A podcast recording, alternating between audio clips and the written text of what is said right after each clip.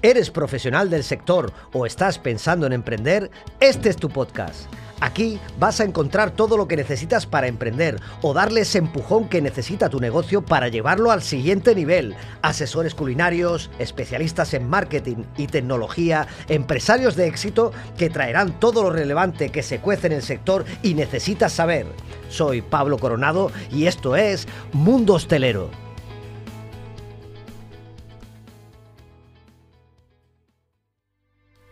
Jesús es camarero, pero no un camarero cualquiera. A través de sus redes y sus colaboraciones en los medios convencionales, ha conseguido llegar al gran público y convertirse en el portavoz de una profesión que necesitaba un altavoz como el suyo para reclamar sus derechos y el reconocimiento merecido por el resto de la sociedad. Hoy tenemos con nosotros en Mundo Hostelero a Jesús Soriano. ¡Comenzamos!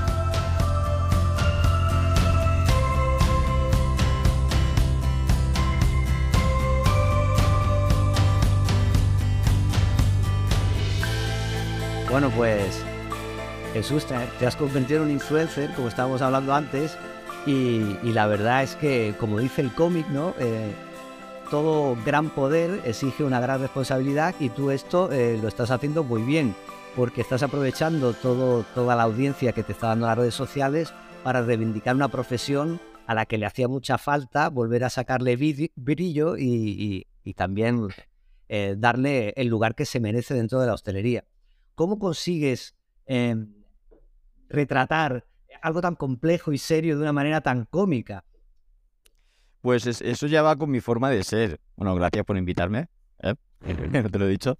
Y, em, es mi forma de ser y, así soy en realidad en, el día a día, ¿no? Siempre intento tirar de, de sarcasmo, de ironía, con humor y, bueno, en este caso, pues defender los derechos de, de mis compañeros y, dejarles que me usen como altavoz, ¿no? Porque al final eh, es lo que soy.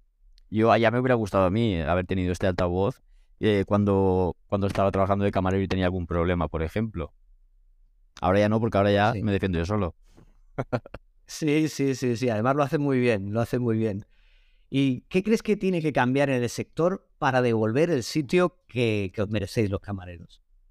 Pues yo muchas veces, eh, es que claro, primero yo separo empresarios que tienen algo de dinero y se montaron un bar.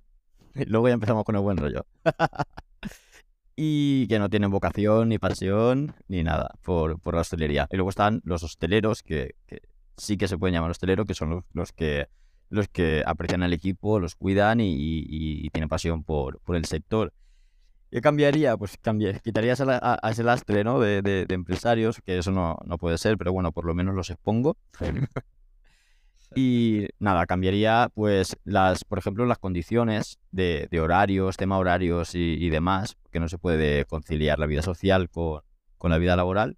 Cambiaría eso sobre todo. Ya el sueldo, pues si no lo suben, bendito sea, pero primero cambiaría eso, cambiaría las condiciones porque es que es entrar a trabajar de camarero en muchas ocasiones es no poder hacer nada más. Al final, pues cambiaría eso y, bueno, y quitaría las tres, como te he comentado. La, la caspa de la hostelería. ¿Qué consejos le puedes dar a ese otro tipo de empresarios, a los emprendedores que quieran emprender un negocio? ¿Qué les dirías para que puedan en su proyecto meter la figura del camarero de una manera que les aporte y que tampoco los explote? Pues primero que, tengan, que tengan pasión por este sector antes de abrirse nada, que no lo abran por abrir, por ganar dinero, como si fuera una máquina. Y segundo, que, que cuida el equipo, porque al final el equipo es la imagen de, su empresa y en muchos casos también se ha visto que, tú vas a un restaurante y cada semana o cada dos meses la plantilla está cambiando, rueda mucho y eso da muy mala, muy mala imagen a la empresa, o sea, cara, cara a los clientes. Entonces es mejor eh, que cojan gente, pues si tú, quieres un buen restaurante, gente formada, pero también le tienes que pagar como tal. No pretendas tener a alguien que haya estudiado hostelería pagándole dos duros. Y cuidándole, eh, dejándole que tenga un horario que le pueda permitir también hacer un poco de vida y cobrar bien. Y hasta ahí tendrá un equipo fijo y que mire por la empresa. Así que eso, que cuida, a los, em, que cuida a los empleados y que tenga un poquito de vocación y de pasión. Si no, que se monte otra cosa. ¿Y qué tiene que, cambiar o qué tiene que cambiar en la mente del cliente para facilitaros también el trabajo? Pues que nosotros somos los que estamos sirviéndoles la bebida y la comida. Ellos verán. no, a ver, eh, Claro, son estas manos la que... La mano que sirve la caña es la mano que domina el mundo. claro, claro. O sea, tú lo que tienes que hacer, a ver, es, es mejor que, que, seas agradable con el camarero porque vas a ser mucho, mucho mejor atendido, ¿no? Más, de una forma más agradable y, y, ganan, y ganan ambas partes, el cliente y el camarero. Pero si es un arrogante o el típico que dice yo conozco al, jefe pensamos que casi va a tener un mejor trato, esa gente mejor que se quede casa. O sea, que sea más, que tenga más empatía, vamos, hacia el camarero.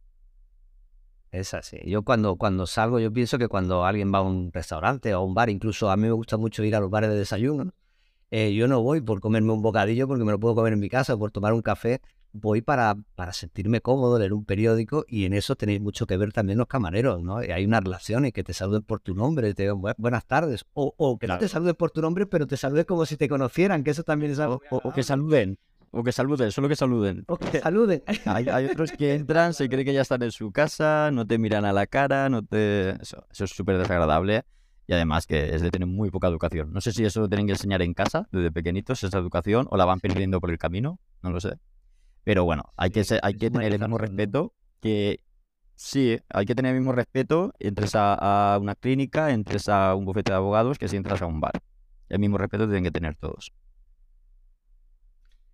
y haciendo un poquito de autocrítica que tienen que, tienen que cambiar los camareros eh, para darle más brillo y más nombre al, sector? Pues primero que también tengan vocación, porque sí que es verdad que esto es un sector donde hay muchos, muchos trabajadores que cogen esto como un trabajo puente, hasta lo que, hasta conseguir un trabajo de lo que haya estudiado y demás. Es verdad que, que la gente primero para entrar aquí tiene que tener vocación en este sector eh, tiene que tener empatía y tiene que ser agradable. Si no te gusta relacionarte con las personas, no seas camarero, que eso se nota.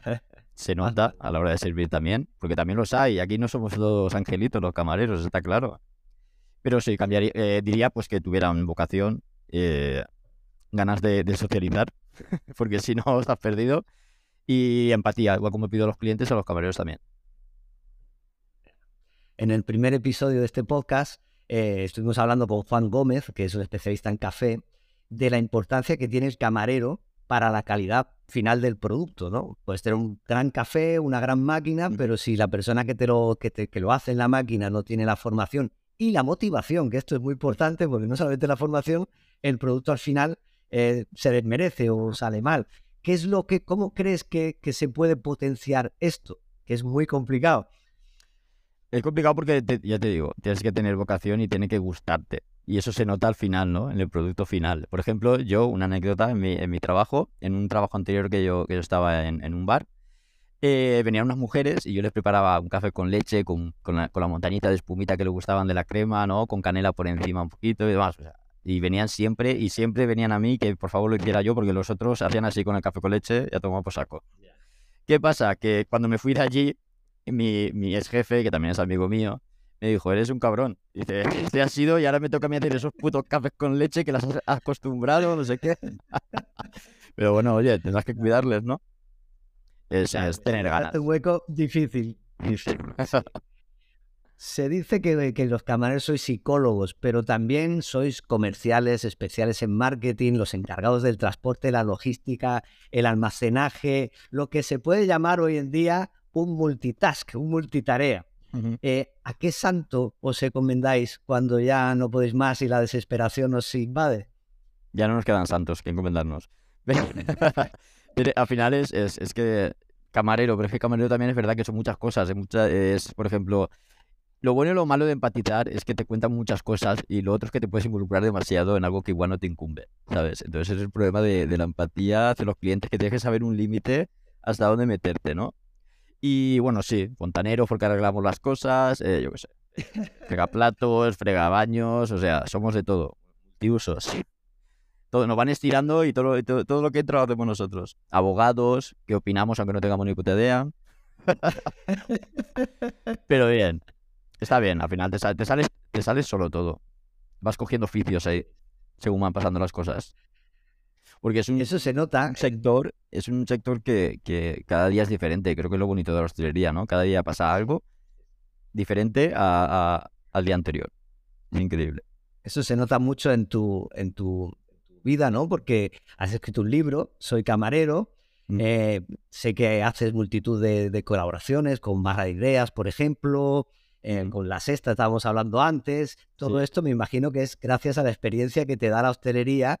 Y, también he escuchado que no sé si ya estará, ¿no? Una colaboración con Kukusumusu, una línea de camisetas con. Eh, sí, eso lo dejamos, eso lo, eso lo dejamos un poquito atrás. Eso lo dejamos un poquito atrás porque no, no llegamos a un acuerdo y, lo dejamos atrás. Pero eso hace mucho, eso hace mucho tiempo.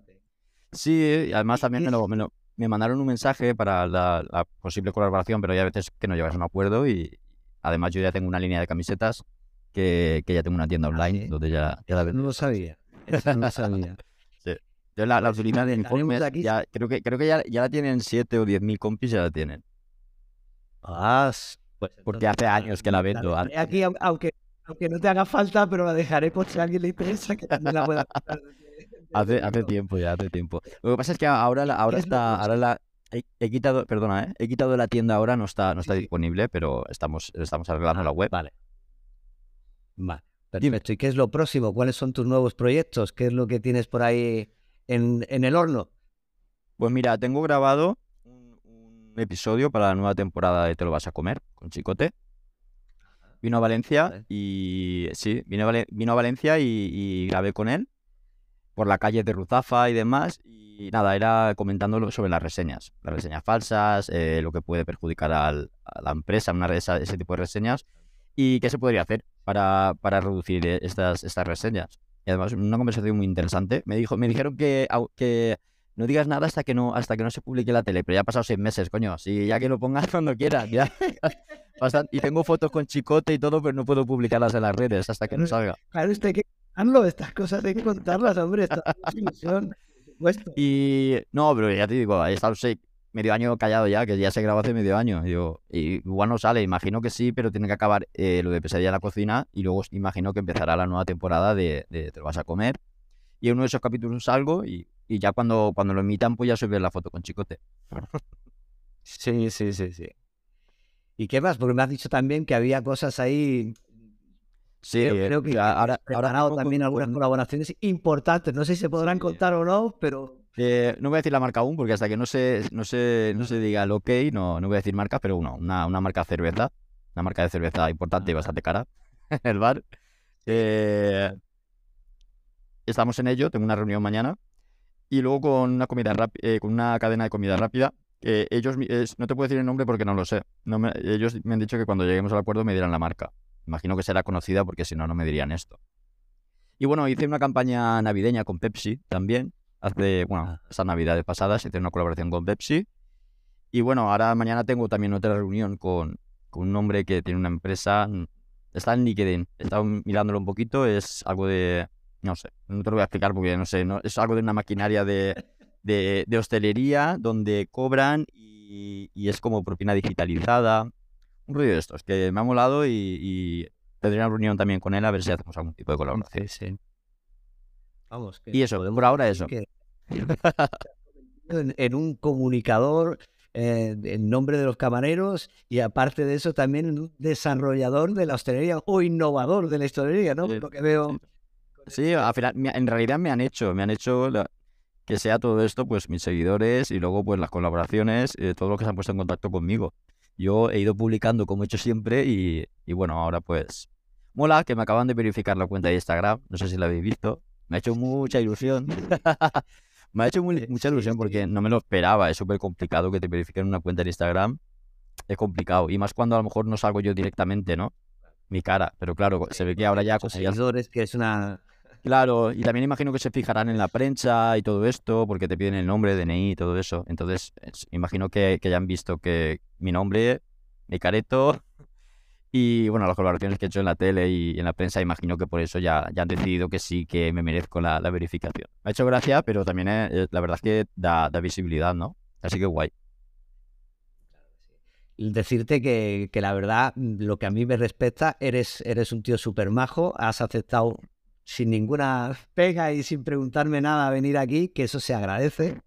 Y ha sido un placer charlar contigo porque es un placer escuchar a gente que aporta un contenido como el que tú haces, que aparte de ser un contenido entretenido, también apuesta por, por, hacer conciencia, ¿no? Y darle, darle el valor a, a la hostelería y sobre todo a la profesión de camarero que tú le estás dando.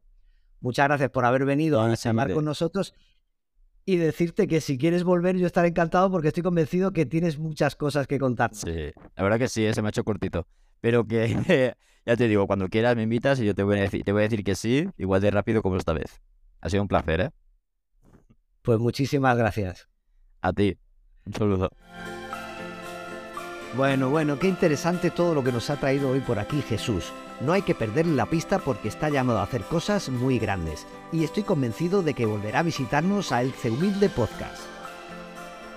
La semana que viene os traigo a alguien muy especial. Él es un chico joven pero está de sobra preparado. Ha pasado por una de las mejores escuelas a nivel internacional, el Basque Culinary Center, y ahora, de la mano de Roberto Ruiz Rúa, uno de los mejores consultores de restaurantes, se ha formado para adentrarse en esta profesión que está llamada a ser uno de los protagonistas de lo que se denomina la nueva hostelería. Pero bueno, eso es algo que hablaremos la próxima semana. Hasta entonces, un saludo y nos vemos en la próxima.